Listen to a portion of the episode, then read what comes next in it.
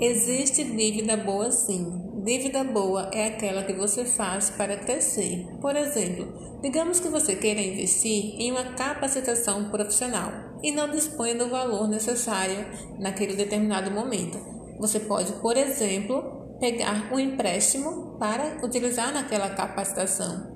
Logo, essa representa uma dívida boa porque você, quando se qualificar, vai ter condições tanto de arcar com a dívida, quanto vai também crescer, você vai ter maiores rendimentos. Então, foi um investimento em você. Então, essa é uma dívida boa.